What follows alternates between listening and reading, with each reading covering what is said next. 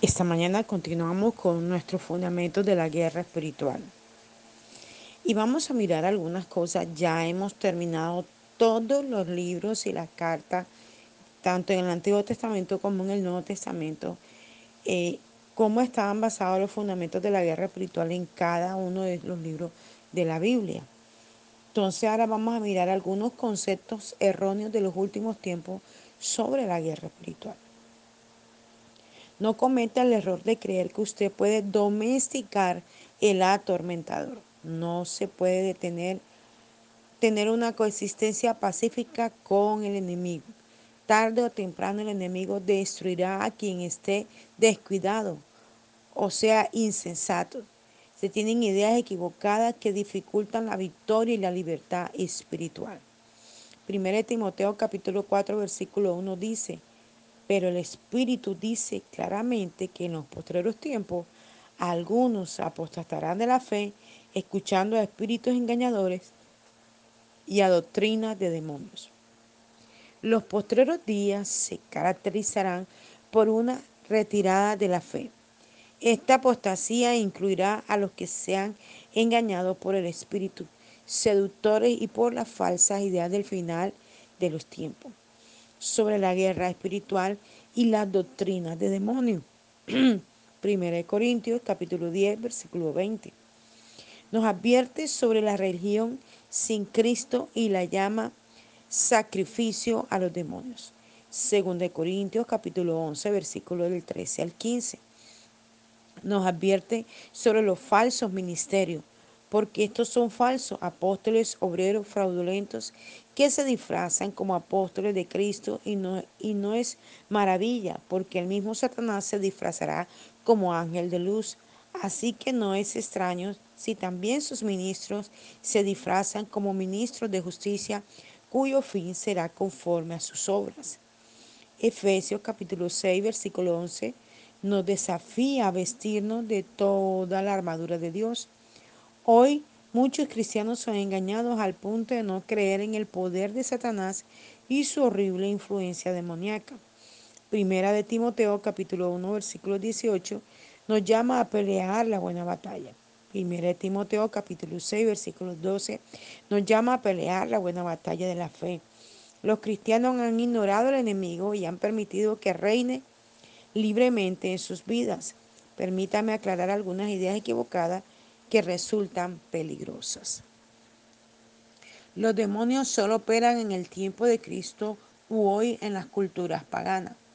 No hay nada en la Biblia que restrinja la actividad demoníaca a cierta época o cultura. Por el contrario, las escrituras hablan de que nuestra batalla debe ser constante.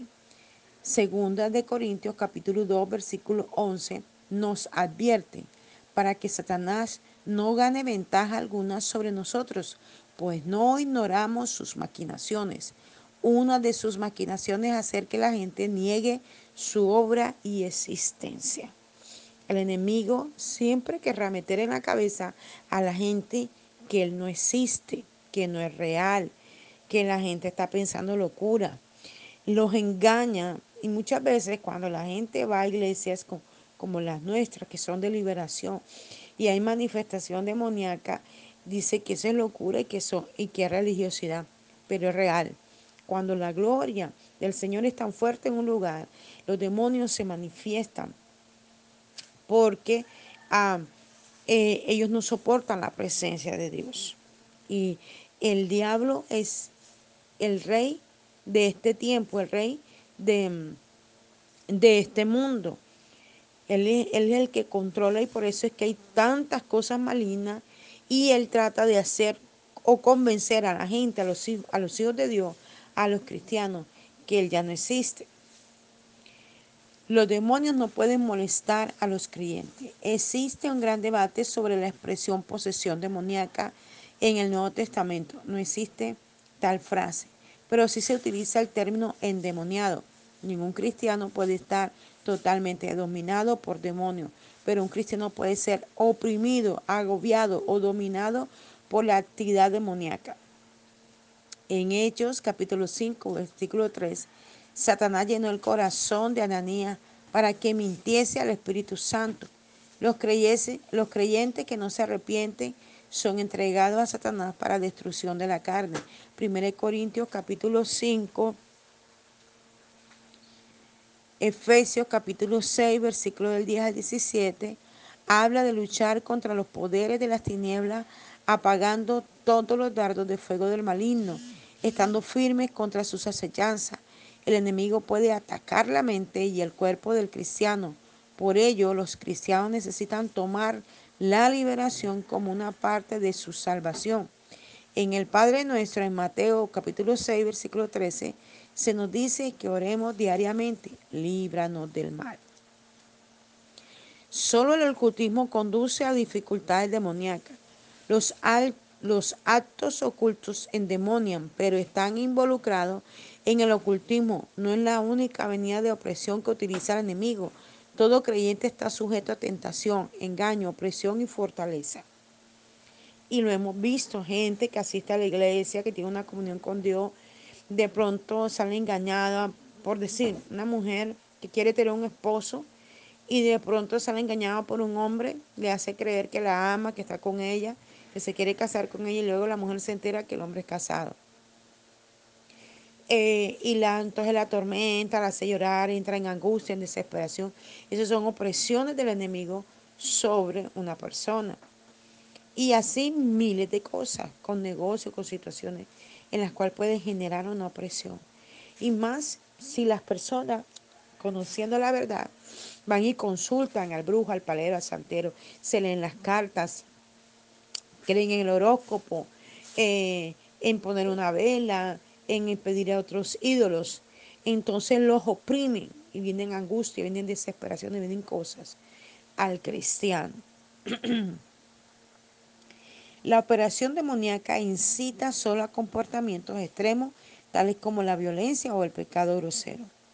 Es verdad que como se ve en Marcos capítulo 5, estar totalmente endemoniado puede conducir a comportamientos extremos. Sin embargo, al estudiar Marcos capítulo 1 del 23 al 24, vemos en una sinagoga a un hombre que grita por su opresión. No hay violencia alguna aquí. También en Lucas capítulo 13 versículo del 10 al 16 encontramos a una mujer llamada hija de Abraham, atada por un espíritu de enfermedad. La palabra enfermedad es A-S-D-S-E-N-E-I-A.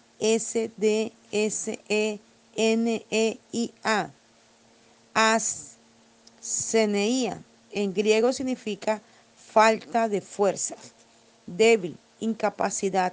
Jesús le dice, eres libre, versículo 12 de este capítulo 5 de Marcos. Esa palabra libre es apolúo, que significa dejar totalmente en libertad.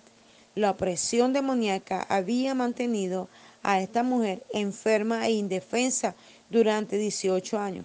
Jesús la liberó en el día de reposo. Los cristianos están en peligro cuando tratan con demonios.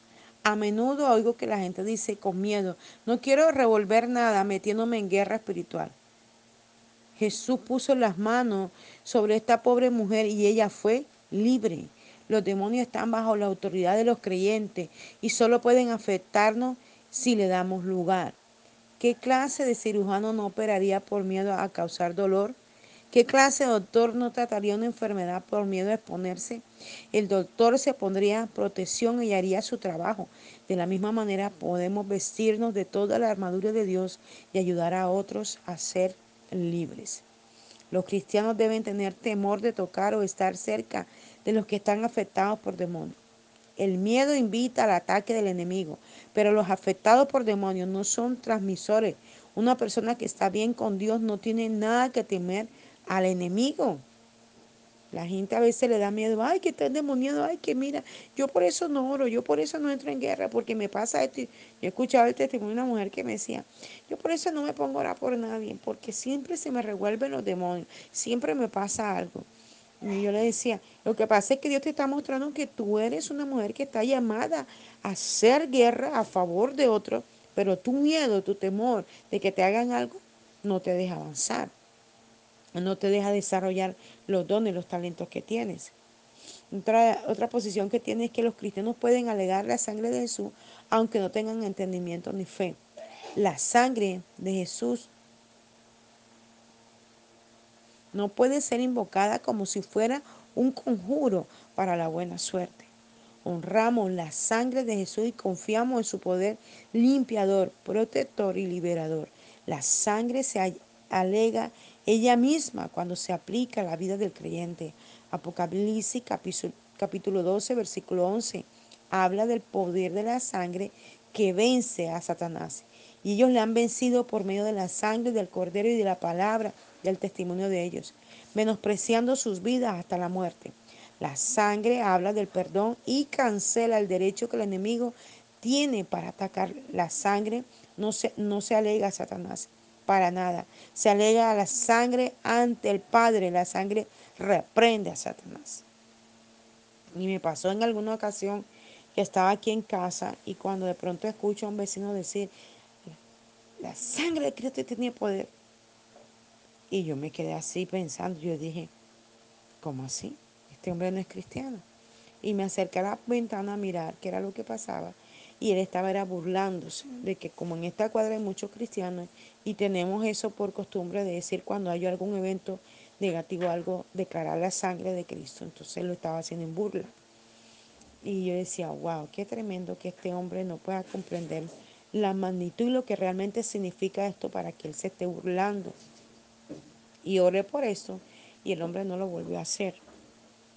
¿Por qué? Porque cuando nosotros declaramos, hablamos el poder de la sangre, hablamos esta frase que comúnmente se escucha en los cristianos, es declarando que esa sangre tiene tal poder que nos libera de toda obra de la tiniebla, de cualquier situación que estemos viviendo negativa. la instrucción sobre guerra espiritual es innecesaria. Recientemente un pastor que había sido miembro de mi iglesia durante mucho tiempo, me informa que la iglesia había marchado bien por años sin estas enseñanzas. Le respondí, mira a tu iglesia y la mía. La mitad de tus miembros no concurren a las reuniones. El pecado es desenfrenado. La depresión y la opresión dominan a muchas de las personas de tu congregación. Ignorar la verdad llevar al lleva al desastre. Según de Corintios capítulo 2 versículo 11 nos advierte que no ignoremos las maquinaciones de Satanás. En estos últimos tiempos, mucha gente ha dejado de hacer guerra espiritual porque dice que no es necesario, que ya el diablo fue vencido. Sí, Señor, ya está vencido. Ya en Cristo lo venció en la cruz, pero aún sigue perturbando a la gente, causando divorcio, causando pleito, trayendo enfermedad, levantando los brujos, haciendo tantas cosas, porque ya sabe que está vencido. Ya sabe que va para el infierno y él no se quiere ir solo y quiere llevarse el mayor número de personas. Entonces hace creer a los cristianos que no necesitan hacer guerra espiritual y quiere ah, omitir muchas de las palabras ya escritas en la escritura, en la Biblia, que nos enseña eso. Que lo que hemos visto durante estos 56 audios que hemos visto, eh, cómo son los fundamentos de la guerra espiritual en cada escritura. Otra cosa que alegan es que los cristianos pueden establecer restarle importancia a Satanás y a la verdad de la guerra espiritual. Un evangelista dijo que Satanás es un tigre sin diente. Ese cliché suena bien, pero ¿será cierto? Primera Pedro capítulo 5, versículo 8 al 9 dice, Sed sobrios y velad, porque vuestro adversario el diablo, como león rugiente, anda alrededor buscando a quien devorar, al cual resistid firme en la fe. La palabra devorar significa tragar con ansia y apresuradamente. Debemos darnos cuenta de que nuestro enemigo está vencido, pero sigue siendo peligroso. Él está rondándote, rondándote para hacerte caer en los problemas, en las dificultades, en, la tentación, en el pecado. Él no es un león sin dientes, como dijo ese evangelista. Él todavía tiene poder para destruir. Por eso nosotros tenemos que mantenernos en la oración y en la búsqueda diaria y continua. Resistir al diablo es necesario e importante.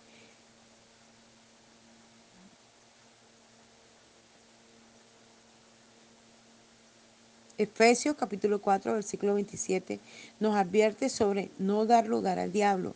En Mateo capítulo 12, versículo 43, los demonios andan por lugares secos. Es la misma palabra que encontramos en Efesios 4, 27. Debemos ir al rescate de los que fueron capturados por el enemigo Colosenses capítulo 1, versículo 13, habla de la salvación como liberación del poder de las tinieblas. En Mateo capítulo 16, Jesús dijo de la iglesia, las puertas del infierno no prevalecerán contra ella. Este texto habla de la que la iglesia ataca las mismas puertas de la fortaleza del infierno. En Juan capítulo 12, versículo 31, Jesús habló de la cruz como un lugar donde el enemigo puede ser echado fuera. Cada persona perdida vive bajo el dominio del príncipe de la potestad del aire, el espíritu que ahora opera en los hijos de desobediencia. Efesios capítulo 2, versículo 2. Cuando Pablo estuvo frente al rey Agripa, le declaró su misión para que abra sus ojos, para que se conviertan de las tinieblas a la luz y de la potestad de Satanás a Dios, para que reciban por la fe que ese es mi perdón de pecado y herencia contra los santificados. Hechos 26, 18. La salvación es un nuevo nacimiento para quienes están en tinieblas, para quienes están bajo el dominio de Satanás. A veces se necesita una guerra intensiva para deshacerse de todos los invasores de su vida, Años después de asumir el ministerio, Timoteo seguía batallando contra una fortaleza de temor.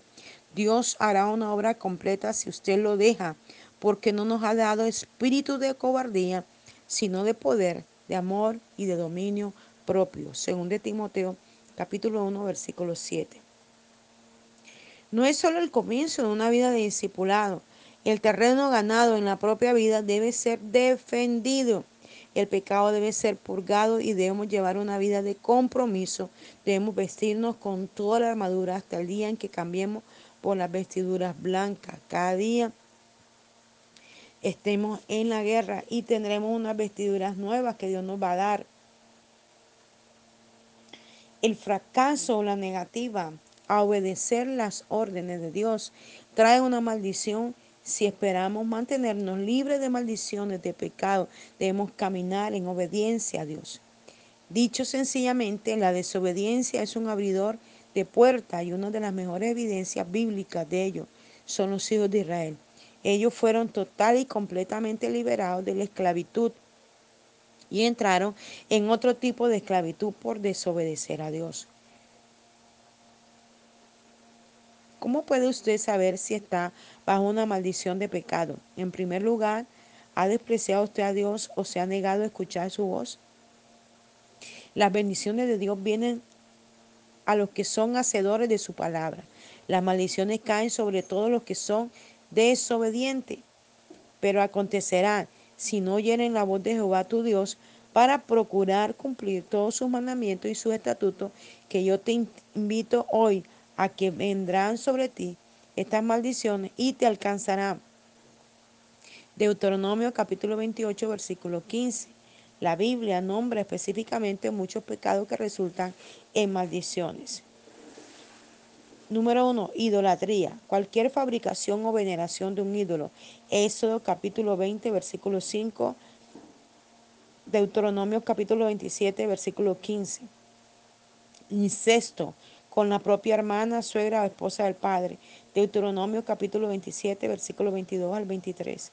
Adulterio, Levítico 20, 10, número 5, 27, Deuteronomio 22, del 22 al 27, Jot capítulo 24, versículo 15 al 18.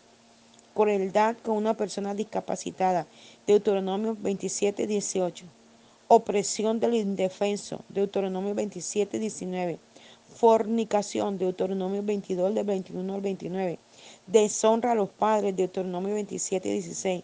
Relación sexual con cualquier animal, Deuteronomio 27, 21. Defraudar a un vecino, Deuteronomio 27, 17. Relaciones homosexuales, Génesis 19, 25, Levíticos 20, 13. Relaciones sexuales durante la menstruación, Levíticos 20, 18. Casarse con una mujer y su madre. Levítico 20, 14. Violar Deuteronomio 22, 25. Hijo concebido fuera del matrimonio. Deuteronomio 23, 2. Posesión de ser objetos detestables. Deuteronomio 7, 25 al 26.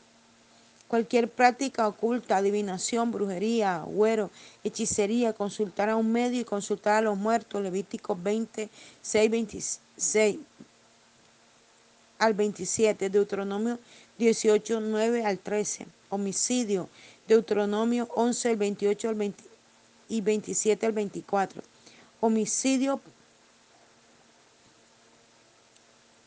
por pago, incluyendo los que reciben paga para realizar abortos, Deuteronomio 27, 25, abandonar al Señor, Deuteronomio 28, 20, no servir al Señor con alegría y gozosamente en tiempos de prosperidad. Deuteronomio 28, 47. No reverenciar el nombre del Señor. Deuteronomio 28 del 1 al 14 y 5, 8. Presunción al despreciar la palabra de Dios y dirigirse por su propio camino. Deuteronomio 29, 19. Maldecir o maltratar la simiente de Abraham. Génesis 12, 3, número 24, 9 negarse a ayudar en la guerra al Señor, jueces 5, 23, Jeremías 48, 10. No dar la gloria a Dios, Malaquías 2, 2. Robar a Dios de los diezmos y ofrendas, Ageo 1 del 6 al 9 y Malaquías 3, 9. Negligencia en la obra del Señor, Jeremías 48, 10. Apartar a otros del Señor hacia una religión falsa, Deuteronomio 13, del 6 al 9. Quitar o añadir a la palabra de Dios, Apocalipsis 22, del 18 al 19. Enseñar o rebelarse contra el Señor, Jeremías 28, del 16 al 17.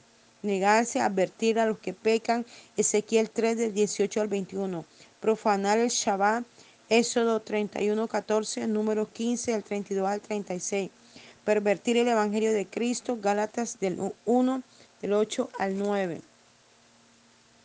maldecir a los gobernantes, Éxodo 22 al 28, 1 Reyes 2, del 8 al 9, negarse a perdonar a otros después de pedir a Dios que lo perdone, Mateo 18, del 34 al 35, sacrificios de niños como el aborto, Levítico 18, 21 y Deuteronomio 18, 10. La desobediencia contra cualquiera de los mandamientos del Señor, Deuteronomio 11 del 28 y capítulo 27, 26. Algunas personas desestiman estas verdades porque son en su mayor parte del Antiguo Testamento. Algunos pastores enseñan que hoy no se aplica, pero estos son los principios bíblicos o leyes efectivamente fijadas por Jehová.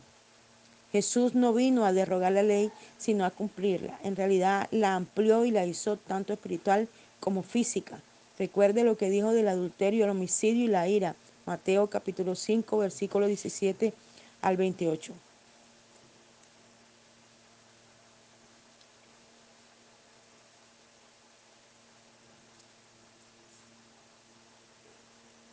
Eh, aún en otras maneras de determinar si las maldiciones están operando en busca buscar los efectos de las maldiciones.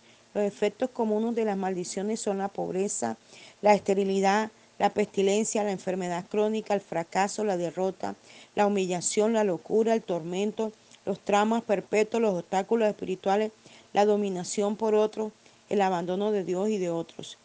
Deuteronomio capítulo 28, versículo del 20 al 68.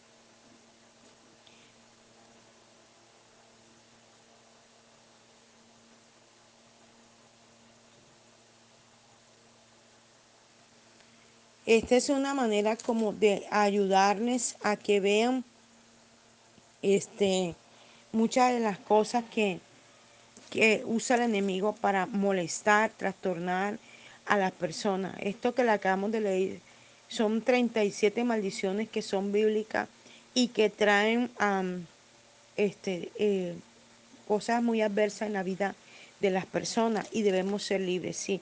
Si usted lee o a escuchar esto y va leyendo en la escritura los textos, estas cosas están en su vida, renuncia a ella y échala fuera para que su vida pueda lograr cosas mucho más profundas y ser libre de todas estas cosas.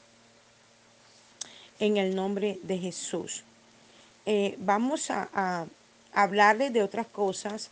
Al parecer pensé que podía terminar ya con este audio pero hay otras cosas que sería muy importante poderlas transmitírselas. Entonces vamos a continuar con el siguiente audio, que creo que ahí ya sí terminamos todo esto de los fundamentos de la guerra espiritual. Espero que esto que hasta ahora hemos podido eh, escuchar, ¿verdad? Pueda ser de bendición para su vida. Les habló el apóstol Janet Rentería desde el altar de Mensajeros de la Cruz de Cristo, Barranquilla, Colombia. Un abrazo fuerte en la distancia.